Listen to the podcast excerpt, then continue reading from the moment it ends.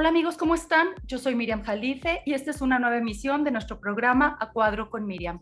Les doy la bienvenida nuevamente y les agradezco que estén conmigo todos los lunes a las 8 de la mañana por Promo Estéreo, LL Digital. Pues solamente hacen clic en A Cuadro con Miriam, la del sombrerito rosita, y ahí encontrarán todos mis podcasts y todo mi contenido muy interesante. También me pueden encontrar en Spotify como Miriam Jalife y A Cuadro con Miriam. Y bueno, nuevamente les doy la bienvenida y le doy la bienvenida a esta invitada de lujo que tengo el día de hoy y que agradezco haya aceptado esta invitación. Ella es, y el día de hoy me acompaña, la escritora y publicista Ana María Olabuenaga. Bienvenida, Ana María. Gracias, Miriam, un placer estar contigo y con tu auditorio. Oye, encantada de que estés conmigo. Y, bueno, eh, escribes, tocas siempre temas muy interesantes y si me permites, leo rapidísimo algo de tus semblanzas y algo cortito nada más, porque si no, no acabaríamos en todo el programa.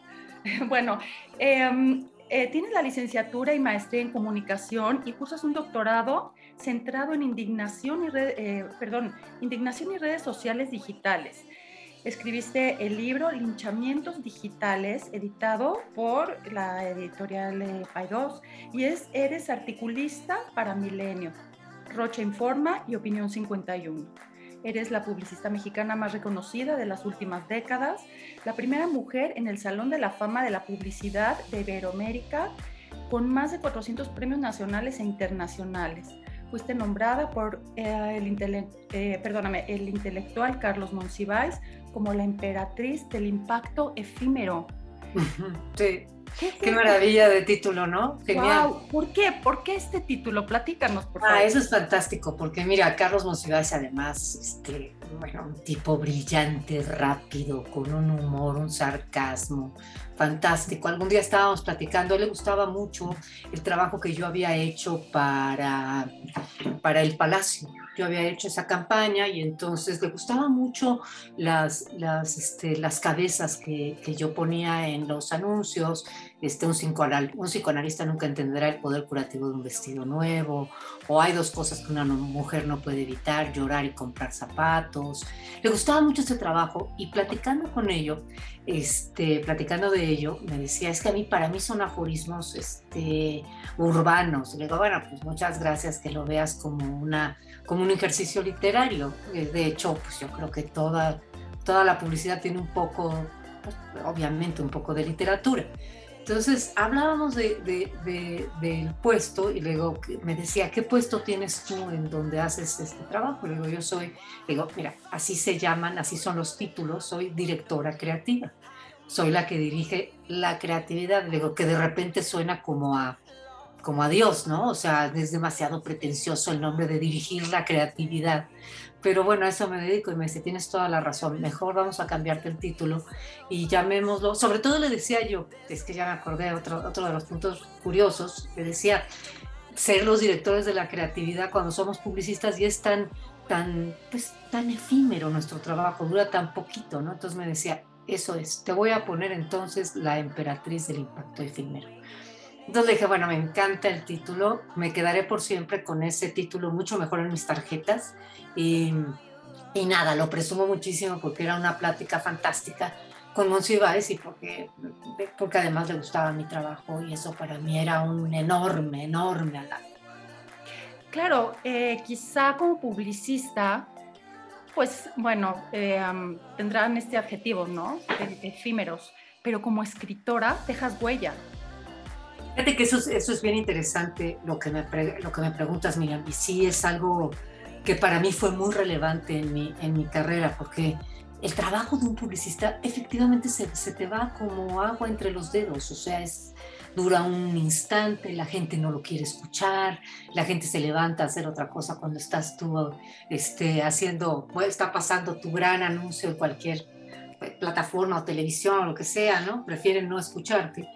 Entonces, de repente, de repente haber cambiado a, una escritura de largo aliento como es un libro, que es un libro que va a quedar, además efectivamente, como bien tú dices, tiene como esa idea desde de nacimiento tiene la idea de permanecer, tiene, quiere ser inmortal, un libro quiere ser inmortal y por eso tiene una, un nacimiento tan, tan, este, tan físico que, sí, para mí fue un cambio bien importante, ¿eh, Miriam. Fue bien importante el primero haber hecho, que también soy articulista en periódicos eh, y, en, y en revistas, eso, eso primero me dio un poco más de, de aliento de, vida, como que duraba un poco más.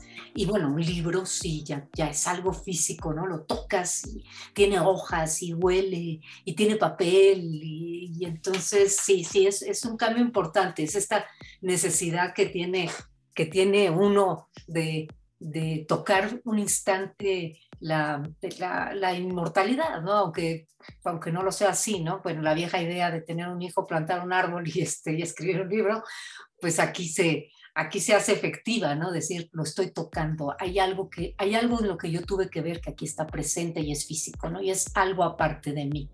Y sí tiene esa parte que es, eh, fantástica. Sabes, es algo físico. Lo tocas, lo, lo sientes, lo hueles. Sin embargo, eh, se puede convertir en un personaje en tu vida, en, en, algo vivo. Sí. ¿Sabes? Te platico esto. Bueno, yo soy actriz. Así es que estamos haciendo la puesta en escena que la vamos a presentar en la Cámara de Diputados, en la parte cultural, de Una poeta se suicida. Así es que yo soy Alfonsina Storni. Pero cada una de nosotras tiene una silla y esa silla es nuestra compañera de vida. Cada una, somos, perdóname, cuatro personajes más cuatro sillas, o sea, ocho personajes. Cada una denota nuestra personalidad, la época en la que vivimos, lo que sentimos, el lugar y la región en donde, donde nacimos. ¿Cuántas cosas podría contar tu silla, Ana María? ¿Cierto? Sí, no, muchísimas. Claro, tienes toda la razón. Los objetos que nos rodean, todas las cuestiones físicas a las que les damos tanto valor, ¿no? O sea, tu silla, pero también el, lo que te regaló alguien. Está, o sea, yo aquí enfrente en mi escritorio tengo este, cientos de cosas que me, que me recuerdan mi vida, ¿no? O sea, la flor aquella, pero esa cerámica que, me, que, le, regal, que le compré a una amiga y el cuadro que me regaló mi hijo, y etcétera, y etcétera, etcétera. Claro. Creo que los seres humanos no nos podemos relacionar con objetos finalmente les damos vida, les damos sentimiento, les damos historia. Es tu silla que vivió contigo esto, es esa cerámica que pasó esto y esto y esto. Entonces les vamos dando sentimientos porque nos relacionamos con cosas. Alguna vez, fíjate que ahora que tocamos este tema, cuando uno va a comprar un simple vaso, ¿no? Vamos a suponer que vas a comprar un vaso, que necesitas un vaso para tu casa, unos vasos para tu casa. Uno los escoge o sea, aunque sean hechos casi de serie, tú los ves y dices, no, este no tiene la rebaba correcta. Este tiene aquí como un jaladito de que la, se ve distinta a la luz y escoges tu vaso que tiene una personalidad personalísima. Entonces, sí, la relación con los objetos, con, con los objetos para nosotros es una parte de, de afianzarte al mundo, ¿no? De que hay un, otro ser al lado de ti. Claro, Ahora eh, tú has escrito este libro, Linchamientos Digitales. Oye, qué tema tan cotidiano, ¿no?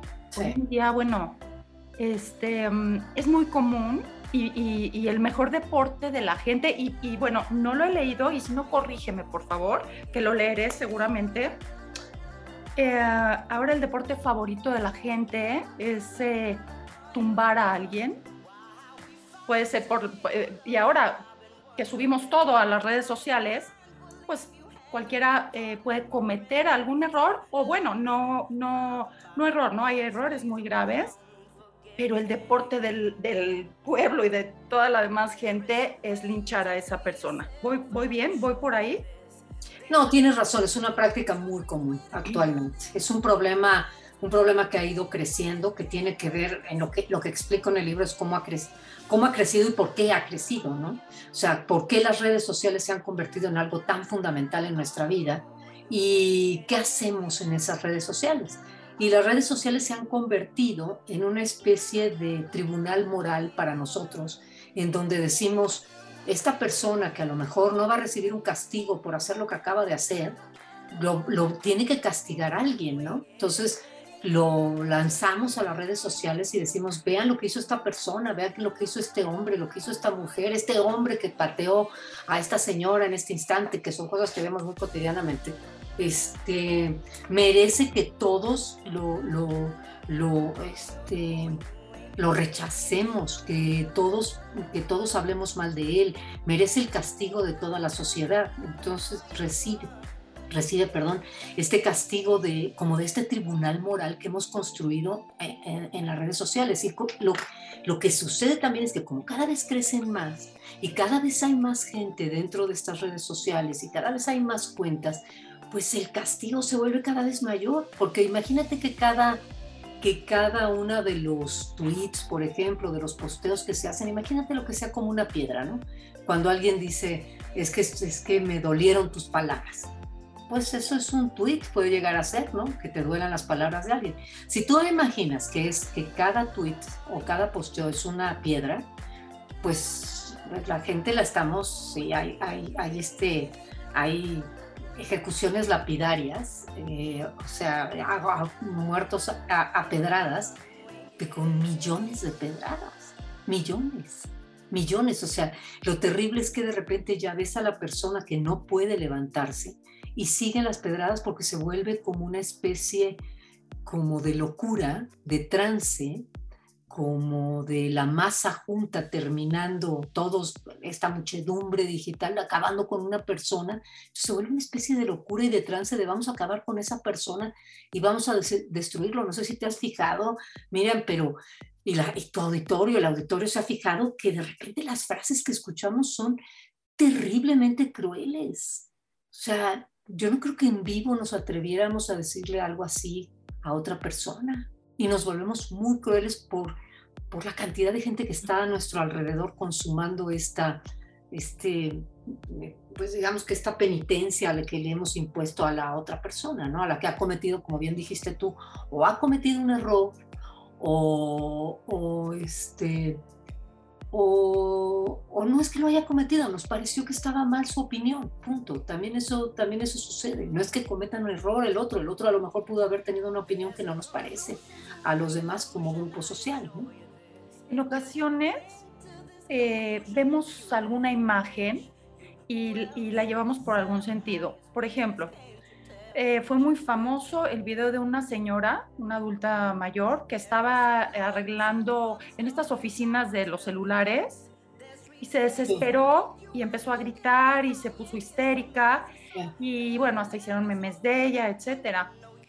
Pero no nos ponemos a pensar la impotencia de esta señora. Ella no nació con esto, ni creció con esto, la dificultad que siente. Digamos que a veces en estas oficinas no son no te ayudan mucho, ¿no? Entonces, em, pues hay que ponernos también en los zapatos de la otra parte. Sabes que eh, creo que estás tocando un punto fundamental y es, es, otro de los problemas eh, a los que nos enfrentamos. Eh, es la velocidad a la que van nuestras, nuestra tecnología. Es más rápida que, la velocidad a la que podemos compadecernos. Para que uno, te lo voy a poner de una manera quizás hasta curiosa, hasta simpática, pero bueno, vamos a suponer que uno, uno, se, duele de otro. De aquí a que se genera la lágrima que va a subir, que va a llegar, que, que, va a subir por la garganta, que te va a cerrar la garganta, que vas a decir, no, ¿cómo es posible que esto esté pasando? Que llegue hasta el lagrimal y que salga, de ahí a que pase todo eso, tú ya le diste tres vueltas, tres vueltas al timeline. Eh, nuestra velocidad, la velocidad tecnológica, es más rápida que la velocidad humana de, sentir. No estamos, no estamos logrando ser compasivos porque no nos da tiempo. Antes hay que mandar un retweet, antes, antes hay que este, hacer un comentario, decir estoy de acuerdo, que la maten a la señora, en fin, ¿no? Y además así dicho, sin, sin escatimar ninguna palabra, ¿no? Entonces sí, lo que, acabas de, lo que acabas tú de señalar es otro gran problema que es esta velocidad tecnológica que nos está impidiendo ser lo humanos que éramos. Claro. ¿Qué pasa después con estas personas? Digamos, em, no sé, la niñita que, que, le sopló las velitas de su hermana, eh, también este famoso video. Y, y, aparte de todo, solo captan, e, e, es lo mismo, nos quedamos con una sola impresión, porque a, a, lo mejor si hubieran pasado todo el video, hubiéramos visto que después la hermanita también le jaló el pelo, que después se abrazaron, X. Pero nosotros nos quedamos solamente con esa imagen de que la empujó o algo así, no me acuerdo, y le sopló a las velitas de pastel y todavía se rió. Sí. ¿Qué pasa en la vida de esta niña después? Les cambia la vida, les cambia la vida, porque se vuelven tan famosos.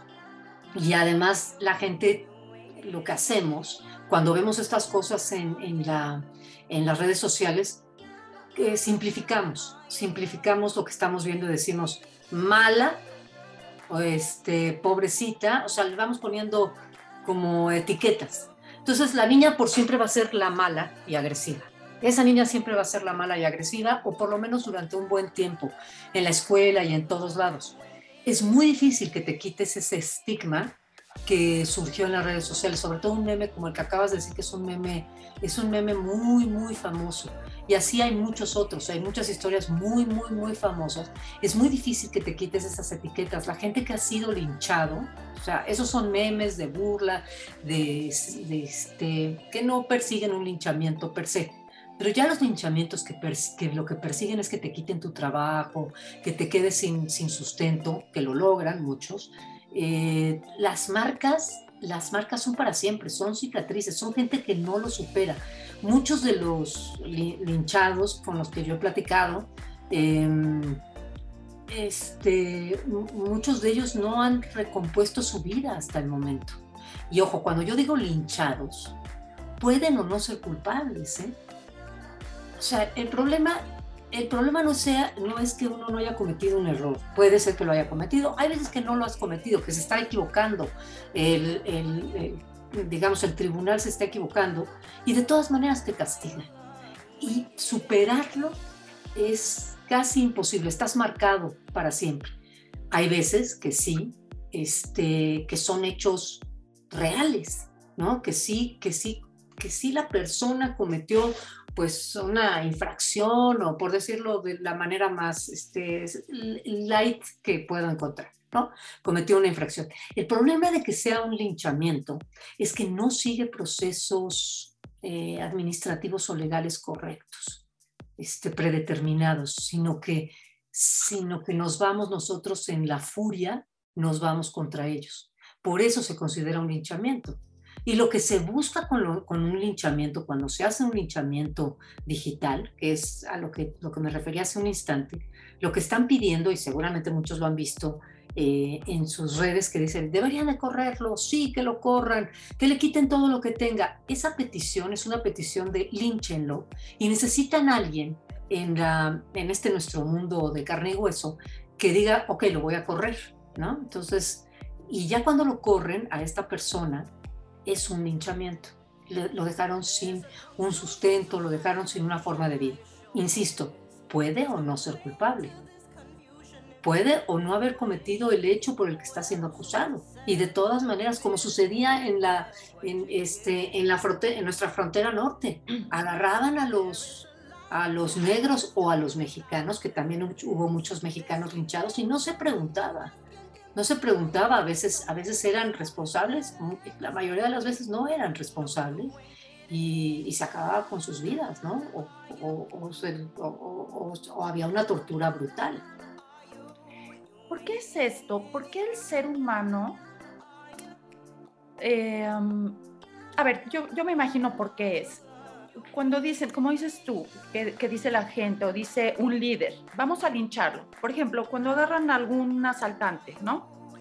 En algún pueblo, en alguna colonia, lo amarran y viene toda la colonia a lincharlo porque ha sucedido. Sí. Em, a, veces a veces los niños, por ejemplo, no saben ni por qué, pero lo hacen. Porque están siendo contagiados por la masa por, esta, por, este dejarse llevar, por este trance, se están dejando llevar, se están dejando llevar todos a, este, a terminar con, con eso que los está uniendo como grupo, como sociedad, con esa tortura que están imprimiéndole a otro. Porque sí, es una especie de masa en trance. Ajá. Ajá, creen que es lo correcto, no cuestionan. No. Simplemente eh, eh, así les enseñaron que así se hacen las cosas y lo hacen. Sí. No se cuestionan si está bien o mal.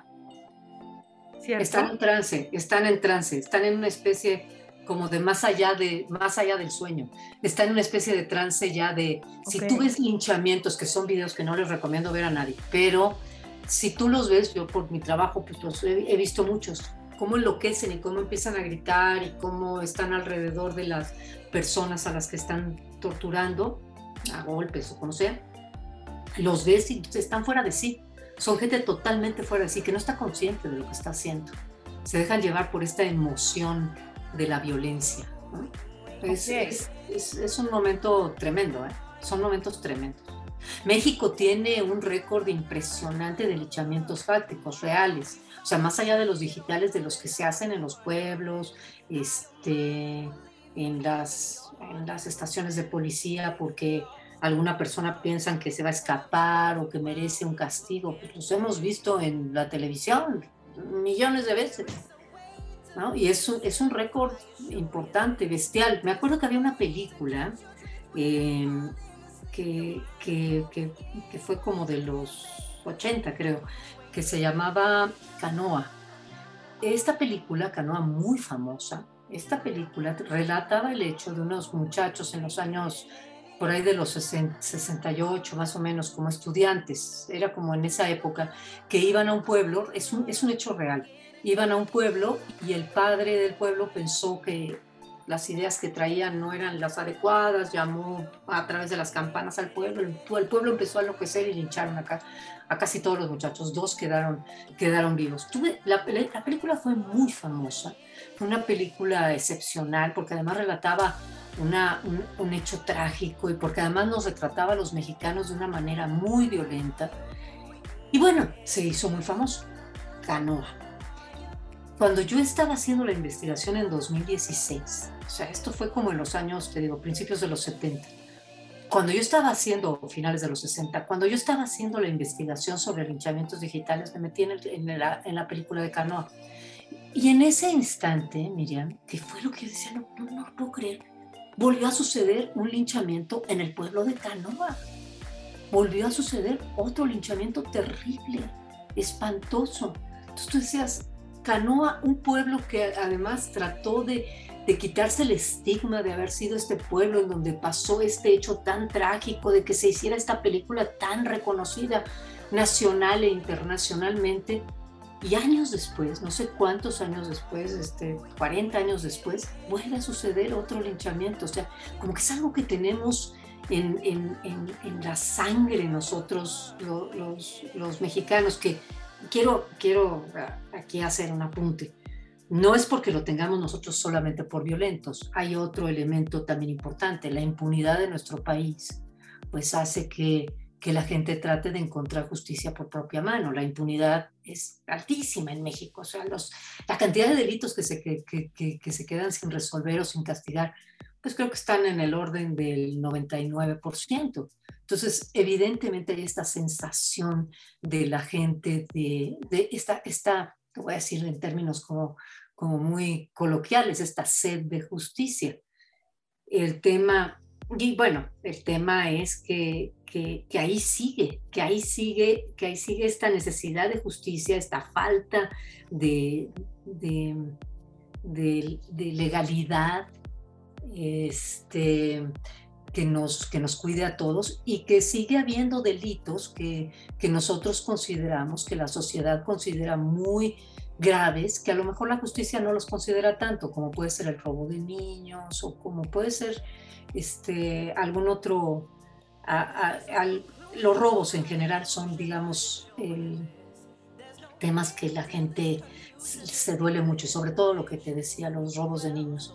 Entonces, también no es que estoy, no estoy haciendo una justificación, estoy tratando de hacer una explicación de por qué sucede, de por qué sucede esto, pero es bestial, brutal, brutal. Claro, eh, creo que una cosa lleva a la otra. En este país hay, impunidad.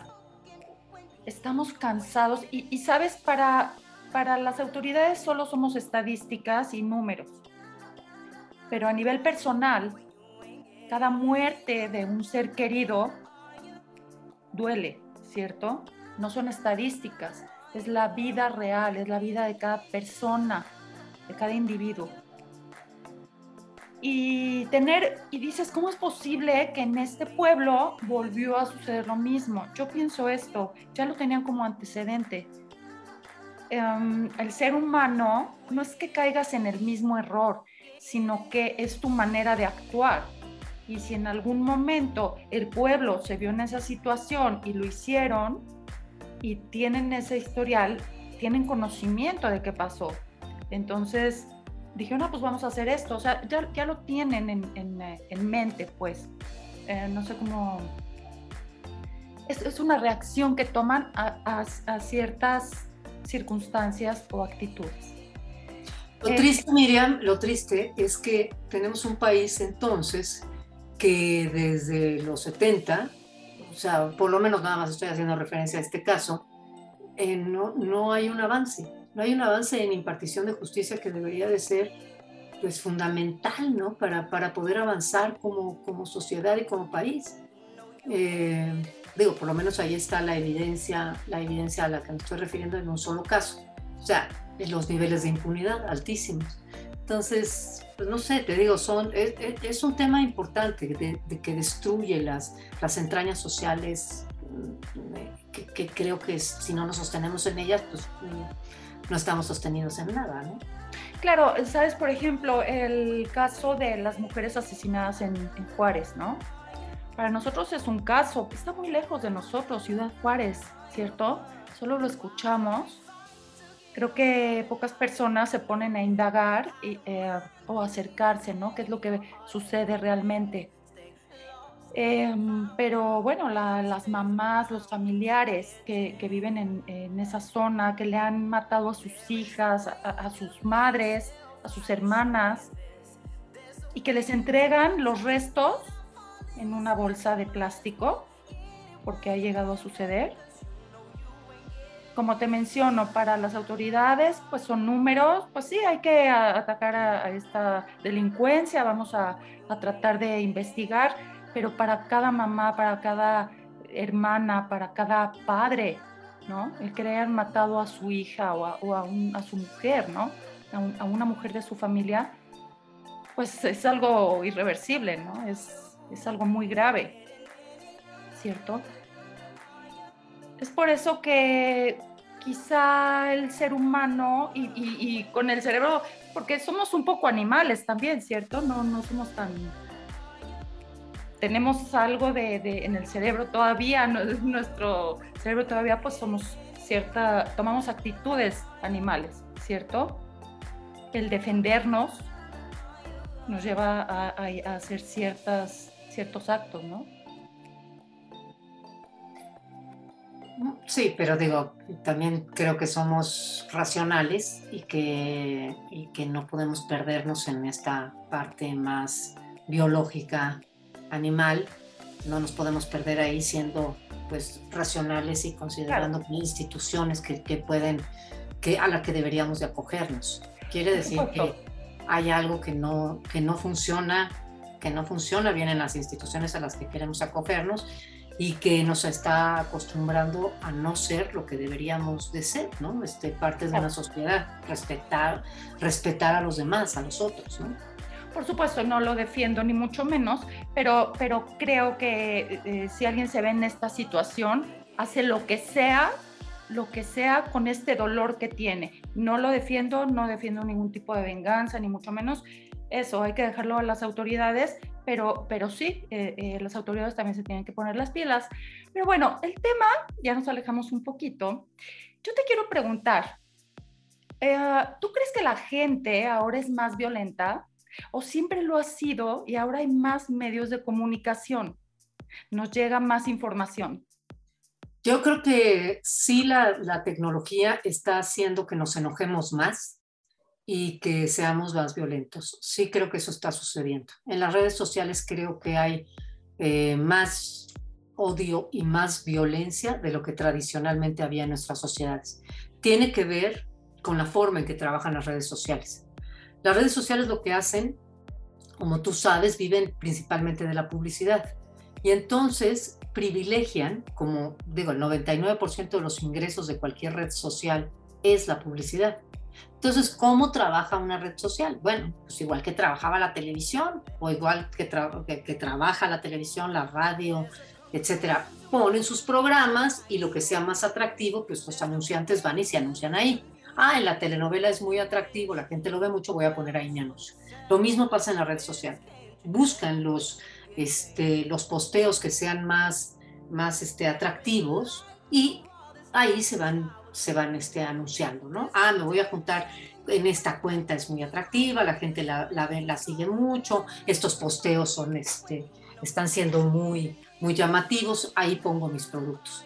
Lo que sucede es que los posteos que están resultando más atractivos son los que tienen algún tipo de juicio moral los que son más, los que tienen indignación, por ejemplo, los que son más altisonantes, pues son los más llamativos. Y entonces eso está creando como un círculo vicioso. La gente, como no lo hace este, una persona, sino son algoritmos los que van decidiendo, este posteo es muy atractivo, pon aquí tu anuncio, entonces están privilegiando los posteos que son mucho más, este, más altisonantes, más indignados, y se, están se, se, pone ahí los, los anuncios, eso va creciendo y se va contagiando. Entonces lo que tiene sí es un contagio en redes de, de indignación, de odio y finalmente de violencia. Entonces, y eso además, para colmo, vende, vende, porque cuando uno se detiene en una red social, pues sí te llama la atención. Si alguien está gritando en una red social indignadísimo y gritando groserías, pues te detienes a ver qué está pasando. Igual que cuando vas caminando en la calle y ves que alguien lo hiciera, pues dirías, ¿de qué, de qué le pasa a este hombre, no? ¿Por qué está gritando así? Eso mismo pasa en las redes sociales. Entonces, es muy humano, conclusión, Miriam, es muy humano, pero es un, pero es, es una forma de ser humano que está amplificada por la tecnología y las redes sociales. Y eso es en donde tenemos que decidir dónde vamos a pararlo, porque la velocidad de la tecnología no va a parar, ni la, ni la cantidad de información que maneja, ni la cantidad de voces que manejan. Entonces vamos a tener que tomar una decisión de cómo controlamos esto. Claro. Sabes, ahora vámonos para el otro lado de, de las redes sociales. Muchas veces, eh, yo te lo platico, en este medio artístico, dependes mucho de que te den trabajo según los seguidores que tengas en Instagram. Eh, si algún actor o actriz va a hacer algún casting para una serie, te preguntan, por principio te piden que hagas el casting, ya ahora con esto de la pandemia, bueno, ya todo tiene que ser, este, mandar el, el casting grabado, ¿no? Te tienes que grabar y mandarlo tipo TikTok o algo así. Y además te preguntan cuántos seguidores tienes en Instagram. Para darte un protagónico, tienes que tener, ya no depende de tu talento, ¿eh? Depende de los seguidores que tienes en Instagram. Claro. Imagínate, eso es este, es, es, como perverso, es como un círculo perverso, porque entonces si a ti te van a dar trabajo dependiendo de tus seguidores, pues tienes que tener la clientela de tus seguidores, los tienes que tener entretenidos y les tienes que dar cada día más. Te voy a contar un hecho que es, que es tremendo. Les tienes que dar más cada día para tener más seguidores. ¿Qué es lo que ha pasado con muchos chavos? Este, eh, es que cada vez dan un poco más y dan un poco más y dan un poco más. Y el público obviamente, a mí dame más y yo voy a seguir recibiendo más. Claro que quiero más, diviérteme más, enójame más, este, hazme que me ría más, hazme lo que sea. Y entonces estos chavos, hay un fenómeno bien interesante que llegan hasta, hasta la pornografía. Porque dice, ok, ¿qué es lo que tengo que hacer? Ok, voy a, voy a hacer videos más sensuales Ah, no es suficiente, bueno, me voy a quitar un poco la ropa. No es suficiente, voy a hacer videos pornos. Voy a hacer videos pornos para tener más, más seguidores. Y hasta allá están llegando con el fenómeno que tú estás diciendo, Miriam. Hay una red que no me acuerdo ahorita, no me acuerdo, empieza con, no me acuerdo cómo se llama la red, pero sí tiene que ver más con, con estas relaciones más porno, eh, para, estos videos más porno, para, para, para tener más seguidores, porque te estás volviendo eh, este, pues sí, esclavo de tus seguidores para poder conseguir trabajo. Pero el público, y tú lo sabes siendo actriz, el público te va a pedir más, Miriam. Yo te voy a pedir más. Si tú eres capaz de dar más, te lo voy a pedir. Y es, se vuelve una lucha que no tiene fin no, es insaciable y tú también lo sabes, el público somos insaciables y cada vez somos más rápidos. Dame más series, dame más contenido, dame más noticias, diviérteme más, pero no me des lo mismo de siempre, diviérteme más. Bueno, la cantidad de negocios que hay inventando noticias en el mundo. Claro. Bueno, voy a inventar noticias porque como las que suceden todos los días ya no son tan sorprendentes, pues te voy a inventar noticias. Macedonia fue fue muy reconocido por todas las fake news que creaban porque eran muy entretenidas y la gente las consumía. Entonces, esto que me estás diciendo es un círculo perverso. Es un círculo perverso tremendo con lo de los, con lo de los followers, tener a, este, pues a tener al público entretenido, además con la competencia que tienes. Claro, además. Miles. Perdóname, es todo un tema hay fotos que a, simple vista hay que estudiar todo esto, ¿no? Creo que es marketing digital, pero hay que llegarle a la psicología de, la gente, ¿no? La parte psicológica. Y bueno, todo esto es publicidad em, y mercadotecnia. No basta con subir una simple foto padre, ¿no? Como le dicen ahora, una foto cool. Tienes que subir para empezar, es el mercado y en, eh, según la edad que tú tienes también, es en la red que, que te, desenvuelves, ¿no? Más y que más seguidores puedes tener. Entonces, a un actor o a una actriz de, digo, que no sea una jovencita, pues le va a costar más trabajo tener seguidores, porque no es su área, no es su rango de gente de seguidores. Eh, número dos, qué foto vas a subir, los colores que llevan. Yo a veces veo una chica en traje de baño puede tener de repente 300 likes, ¿no? Y sin ser la, la, foto ni, ni este, atrevida, ni mucho menos. Es lo que quiere ver la gente. O una foto erótica, por ejemplo, que hay ciertas cosas que no te permiten las redes sociales poner, te banean los, las, eh, las publicaciones. Pero bueno, compañeras bailarinas guapísimas suben su foto pues preciosas, ¿no? Y de repente tienen miles de likes artísticas, fotos artísticas. Y bueno, si yo subo, por ejemplo, mi publicación, eh, pues el anuncio de, del cartel, ¿no? De mi programa, etcétera, sí veo en las estadísticas que, tuve, que tuvo mucho alcance, sin embargo, no tiene likes, ¿no? Según lo que vea la gente, le tienes que dar clavo lo que le gusta. Te digo, o sea, sí se está volviendo como toda una ciencia pero este caso que te acabo de contar de, esta, de esta red que se va hacia lo pornográfico es, me parece muy sintomático porque es, bueno, lleguemos hasta donde sea necesario que haya que llegar para, pues para que me siga la gente, ¿no? Para no perder. Y son, son este, chicos guapísimos y chicas guapísimas, pero que no encuentran seguidores y cómo rentabilizar esos consumidores. Como todos sabemos, bueno, seguidores. Como todos sabemos, los seguidores se pueden rentabilizar y estos chavos pretenden hacer una vida con sus seguidores. O sea, tú bien lo sabes, Miriam, tú puedes hacer una vida este, muy bien pagada desde los 17, 18 años con la cantidad de seguidores correctos si les gusta verte jugar Nintendo, ¿no? Claro.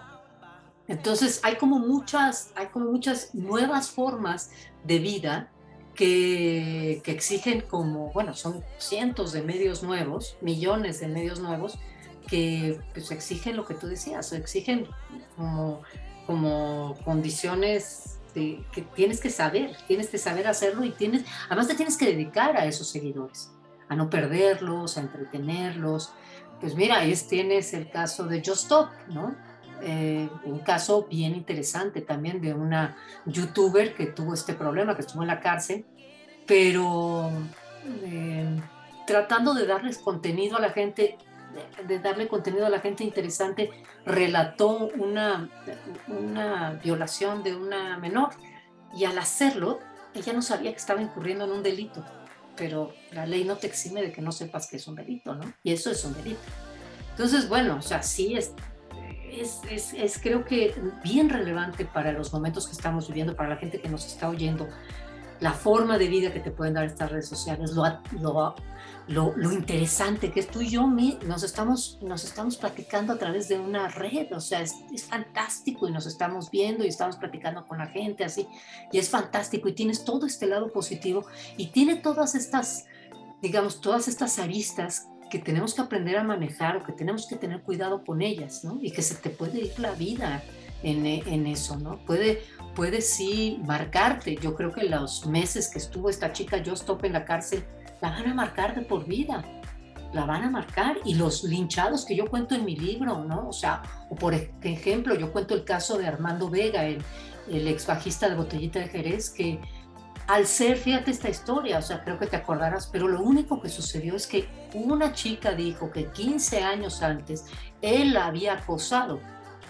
O sea, esa es la denuncia que se hizo en redes, fue hace 15 años este hombre me acosó. No dijo me violó, me acosó.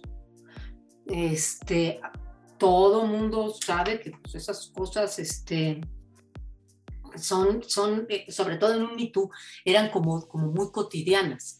Yo no digo, yo no sé si es verdad, no es verdad, no lo sé. Lo que sí sé es que Armando Vega Gil leyó ese, ese tweet que habían hecho y salió de su casa y se suicidó, Miriam. Se suicidó, no dio paso a ni siquiera debatirlo. Dijo, mi vida en este momento está destruida. Yo no tengo ya futuro que darle a mi hijo de ocho años. Nadie va a comprar mis libros, porque aunque yo me defienda, nadie me va a creer. Y todo el mundo va a pensar que fue algo más grande de, de, lo que ella dice. Y aparte es algo que dice, ni siquiera la voy a cuestionar a ella.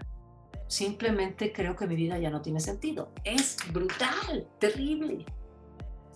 Claro. Eh, a veces o, también el caso de las niñas que creen que y que son seguidoras de algún influencer y toman ese ejemplo y creen que su vida es perfecta las niñas. Las niñas, Miriam, las niñas. Eso es lo que a mí más me preocupa, las niñas. Tienes toda la razón. Las niñas. Ha habido, ha habido niñas este, pues, que se suicidan también con, con, los efectos de las redes, que son bulleadas, que son perseguidas, que son acosadas, porque alguien les dijo, porque hicieron un, este, enseñaron los senos, este, una bobada, una tontería y este, eso es lo que tenemos que cuidar, las niñas. Los, padres los que, lo que tenemos que cuidar es precisamente eh, la, relación de nuestras hijas, sobre todo en el, momento más crítico, más, más crítico, más difícil, es lo que, lo que va de los 12 a los 17 años. Esa, esa edad es muy complicada. Es una etapa de inseguridad, es una etapa de conocer, es una etapa de experimentar y es una etapa tampoco en que te dejan estar muy cerca de ellos hay que tener mucho, mucho cuidado, mucho cuidado porque sí están muy indefensos, no, no, no están seguros los, los, los niños a esa edad, no están, no están armados, no, no, no, se pueden enfrentar como tú y yo nos podemos enfrentar. Yo hoy si a mí alguien me pone algo en las redes, que me lo ponen muy seguido, ¿no? Que me ponen, a, lo mejor a alguien no le gusta lo que escribí, entonces me dice lo que sea que me diga, ¿no? Este, uno ya tiene más herramientas para enfrentarlo y te duele, y te duele porque tú lo sabes. Alguien que te dice, no me gustó lo que hiciste, te duele, pero tienes más herramientas. Un chavito de 12 a 15 años no las tiene. Entonces hay que tener mucho cuidado. Eso, es lo preocupante. Por eso insisto y lo he dicho muchas veces que creo que tenemos que, que poner eh, como una, una materia en, la, en, las primarias, en las secundarias, que sea como, como ética tecnológica, una forma de que, de, en que entendamos y les, les, ayudemos a los jóvenes a convivir y a transitar por este mundo que además de montañas y lagos también tiene tecnología y hay que, hay que entender cómo transitar por este mundo con estas nuevas condiciones tecnológicas. Claro, porque la vida ya cambió. Exacto. No existía antes. Esto no, existía antes. Antes pues veíamos a quizá las modelos en la televisión y las niñas querían ser como ellas, como las actrices de telenovelas, pero ahora te venden mediante las redes sociales pues una vida perfecta, ¿no? El tener una vida perfecta y las niñas quieren ser así, quieren ser así, o los niños, ¿no? Em, quieren ser delgaditas, digo, como, como, como las personas que, como los influencers a los que siguen en las redes. Y no es cierto, eso no es la vida real, eso solamente, y, y es regresando, así comenzamos el programa, solamente nos estamos quedando con la idea de lo que vimos en ese minutito o, lo que dura el, el video, ¿no?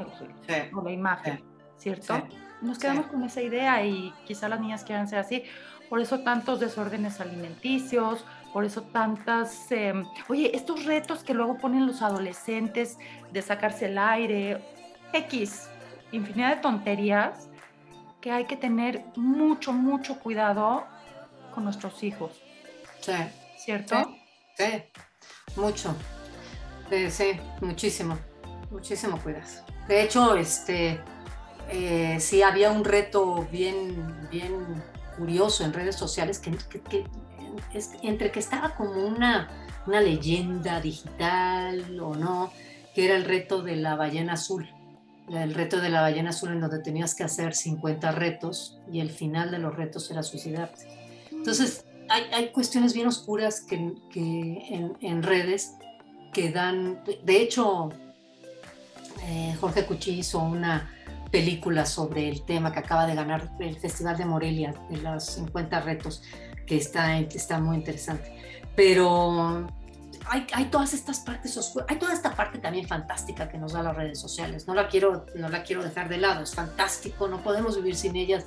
Te da una, un gran acercamiento hacia, hacia muchísimos temas. Hay millones de personas que han obtenido voz, causas que han, han este, tenido voz que antes no tenían, nunca hubieran tenido. Y todo eso es fantástico. Lo que tenemos que saber es que están pasando otras cosas y que hay que controlarlos y hay que saber cómo controlar esta, esta fuerza tecnológica que hemos creado y que se está desarrollando casi sola también, exponencialmente. Hay que saber elegir a quién seguimos, qué vemos, ¿cierto? ¿Qué difundimos? Eso es una gran responsabilidad. Y ahora en pandemia, eh, pues hubo muchos casos. ¿Cuántos WhatsApp te llegaban de doctores que te decían que quién sabe qué, puras mentiras, ¿no? Sin saber de dónde es la fuente, quién es, ¿cierto? Entonces hay que saber elegir toda esta información. Ana María, se nos acabó el tiempo. Bueno, pero nos la pasamos muy bien. Espero que el auditorio también se haya este, entretenido y este, con, nuestra, con nuestra charla. Yo me la pasé muy bien contigo, Miriam. Muchas gracias por la charla. Muchas gracias a ti. Dinos, por favor, el nombre de tu libro, en dónde lo pueden encontrar y tus redes sociales. Mi libro, mi libro se llama, se los enseño, se llama Linchamientos Digitales. Aquí está mi libro. Lo pueden encontrar en librerías, eh, en Sanborns, en cualquier librería. Lo pueden encontrar en este, también en Amazon, en plataformas eh, de venta de libros. Y mis redes sociales son en Instagram y en Twitter, arroba. Buenísimo. Hoy te agradezco mucho, te agradezco mucho que hayas aceptado esta invitación y te felicito por quien tú eres. Gracias. Por todo lo que aportas, Ana María. Muchas gracias, muchas gracias Miriam. Este, ojalá y haya, sido de interés y ojalá y pueda, podamos ayudar un poco en este tránsito del que acabamos de hablar tan enmarañado de cables. Pues te agradezco nuevamente y yo agradezco a mi audiencia que nos hayan acompañado en esta ocasión.